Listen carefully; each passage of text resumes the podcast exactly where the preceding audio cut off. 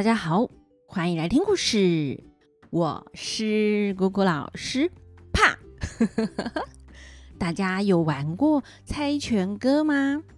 好朋友，我们行个礼，握握手来猜拳，是碰怕看谁赢，输了就要跟我走。姑姑老师啊，礼拜日的时候去图书馆说故事。顺便也和小朋友玩了这一首猜拳歌，因为玩完之后呢，最后会排成长长的一列。那一天大概有大概九个吧，还是十个小朋友加姑姑老师。那姑姑老师呢是最后的大魔王啊！最后猜赢的小朋友可以带着一列长长的一列小朋友来跟姑姑老师猜拳。姑姑老师果然哎，就猜赢啦！猜赢可以干嘛？当头啊！所以姑姑老师呢就领头，带着大家绕圈圈、转圈圈，再围成一个圈，然后再两个两个搭桥过山洞。好、哦，这个是带头的人要玩的游戏啦。好，那哎，我们扯远了。姑姑老师只是要说，哎，其实猜拳哥还蛮好玩的，可是人要够多才能够玩得起来哦。不然两个人玩的话，不是你赢就是我赢啊。你跟在我后面，跟我跟在你后面，跟来跟去，好像嗯有点阿呆耶。好，所以呢，哎呀，人还是要够多，玩游戏才有劲啊。那哎，相信现在听故事的小朋友很多吧？对，我们现在都很有劲哦。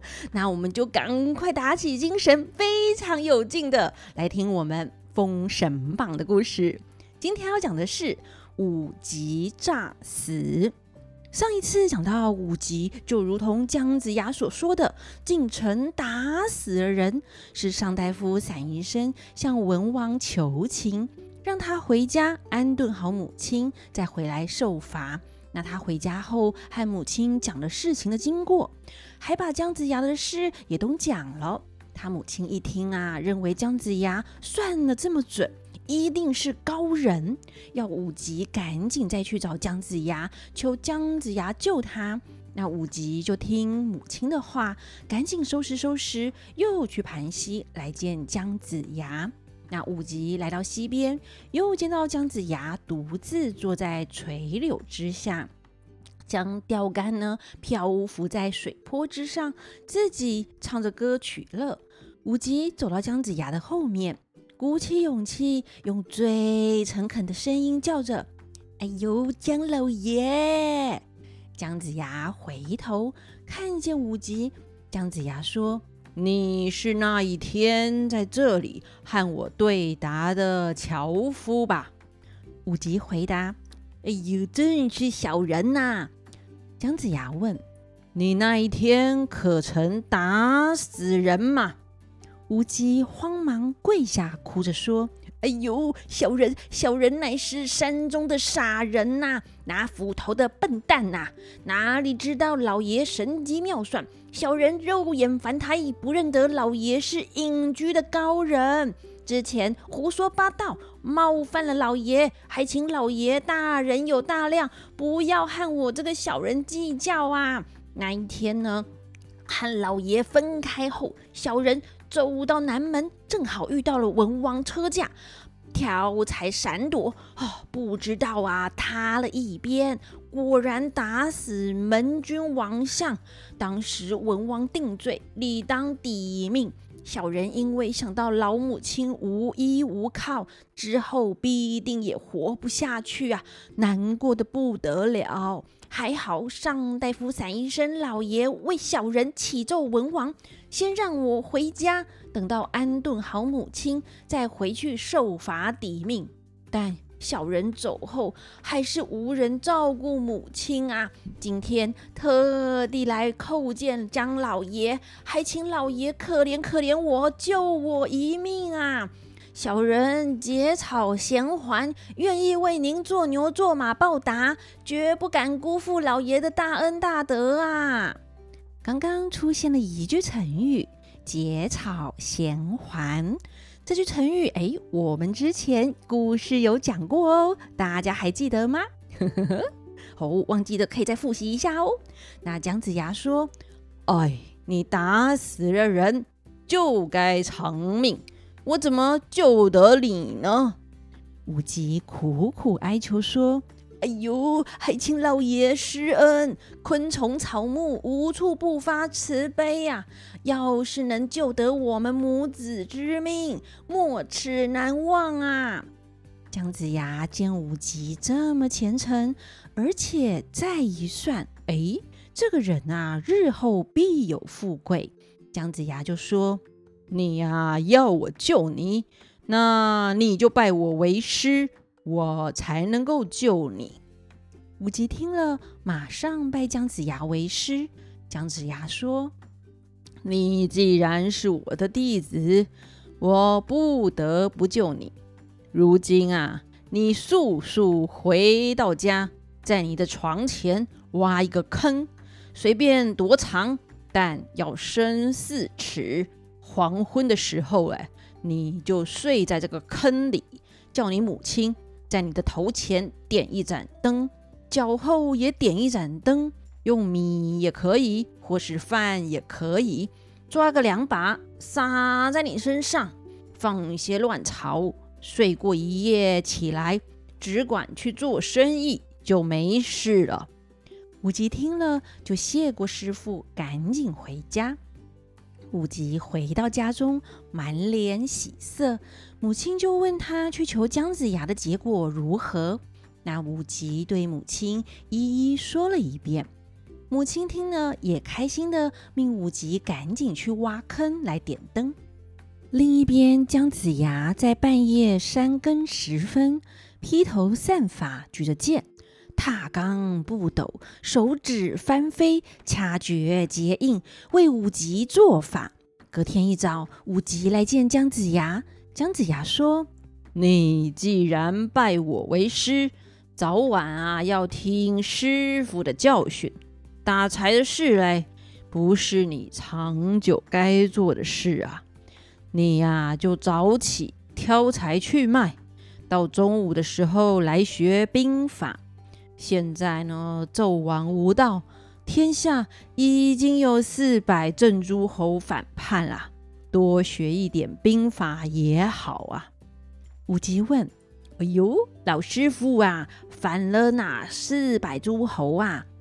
姜子牙说：“反了东伯侯姜文焕，领兵四十万，大战游魂关；南伯侯鄂顺也反了。”领三十万人马攻打三山关。我前日观测天象，发现西岐不久后也会发生战事。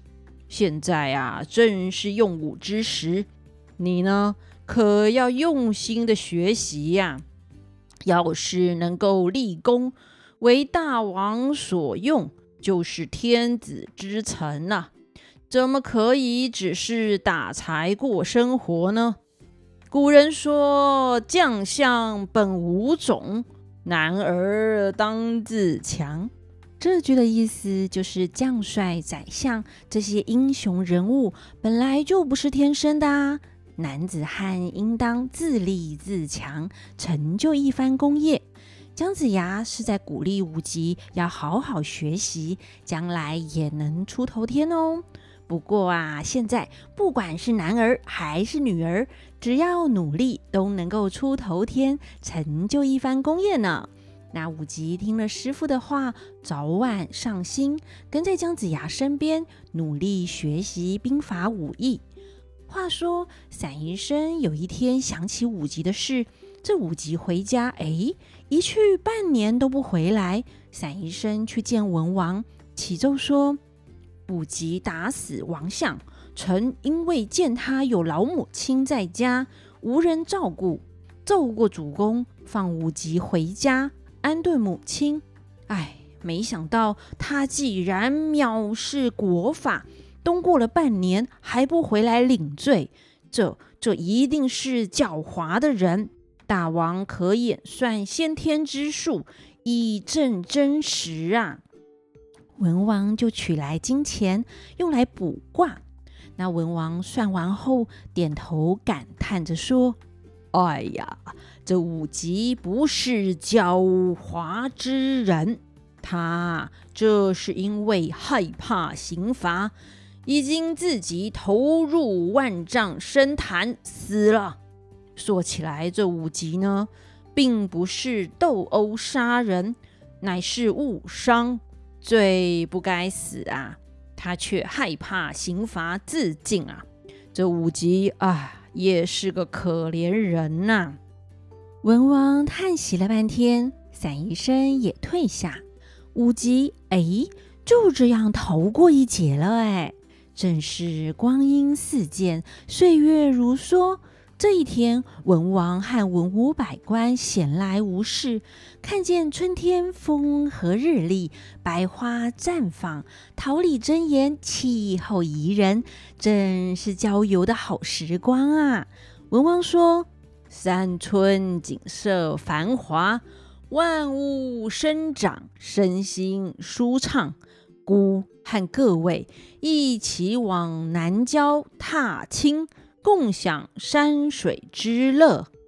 散宜生上前启奏说：“主公之前建造灵台，夜梦飞熊，这是西岐得到栋梁之材的好预兆啊！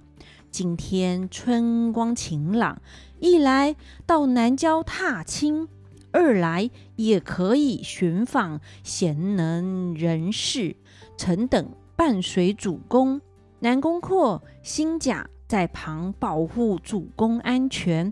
我们这一趟啊，就像是尧舜与民同乐啊！文王听了更是心情好，就传旨准备隔天要去南郊。隔天一早，南宫阔率领五百家将出南郊，先一步去准备围场。哦，就是去准备围一块地方，专门给帝王、王公贵族来打猎。那一群人浩浩荡荡陪着文王出城，来到南郊，真是春光好景致，和风飘动，百花争荣，桃红似火，柳嫩成金，芳草绵绵铺锦绣，娇花袅袅斗春风。远远的看见几个牧童短笛骑牛背，还有几个田下农人运手忙，又见几个摘茶入茶筐，一段青一段红，春光富贵。一园花一园柳，花柳争妍，无限春光数不尽。溪边春水戏鸳鸯。文王和众文武官员到郊外游玩踏青，来到一座山。看见设有打猎的围场，里头已经有许多家将手拿着武器，带着黄鹰猎犬，正准备大展身手。果然没多久，就有人捕获猎物了。文王看见众人围猎，连忙问上大夫：“这是一个围场，为何设在这座山头呢？”散宜生说。今天千岁游春行乐，共享春光。南将军已经在此设下围场，让主公打猎，舒畅心情，君臣共乐。文王听了，却严肃地说：“大夫说的不对啊！过去伏羲皇帝不连毛带血的生吃鸟兽，所以才称至圣。”当时有首相封后献上猎物给伏羲，伏羲反而宁愿吃白炒米饭，不愿意伤害动物。再说孤与爱卿踏青行乐，欣赏这风景，如果是为了乐趣而追逐动物，争强好胜，这些动物啊，何其无辜，要遭受猎杀！更何况现在春意盎然，正是万物生长之时，天地有好生之德，孤与各位怎么能做这不仁慈的事呢？速速命南宫阔把这个围场给撤了。众将传旨，文王又说：孤与众爱卿就让我们欢饮行乐吧。大家就踏青郊游，欣赏风景，或是带着酒到溪边畅饮，又或是唱歌娱乐，正是军阵承闲，市民同乐。忽然，只见到那边，哎，有一伙渔夫边唱歌边走过来。大家以为姑姑老师又要唱歌了吗？哼哼，没有哦。那他们唱的歌啊，大意是说，过去陈汤推翻桀王后，民生安定，度过了六百多年。但现在传到了纣王，却是酒池肉林，虐待人民，四海荒荒。那他们呐、本来就只是个渔夫沧海客，洗耳不听亡国音。白天对着江水唱歌，晚上看着星星垂钓。孤钓不如天地宽，白头俯仰天地老。那文王听完渔夫们唱完歌后，就对散宜生说：“哎呀，这个歌意境清奇。”其中必有大贤隐居在这里。文王就命辛甲说：“替孤把作歌的贤人请来相见。”辛甲领旨，下马上前问他们：“你们之中有贤人吗？请出来见千岁。”那些渔夫啊，齐齐跪下，就说：“我们呐，都是贤人。”辛甲问：“哎，你们为何都是闲人呢？”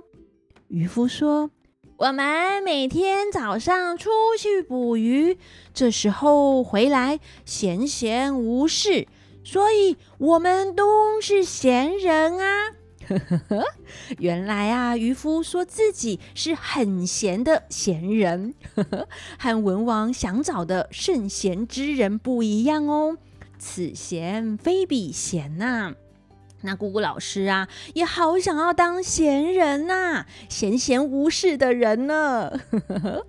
那没多久，文王骑着马过来，辛甲上前启奏说：“这些人都是渔夫，不是闲人。”文王说：“孤听这首歌，大有意境啊，他们之中一定有大贤人。”众渔夫说。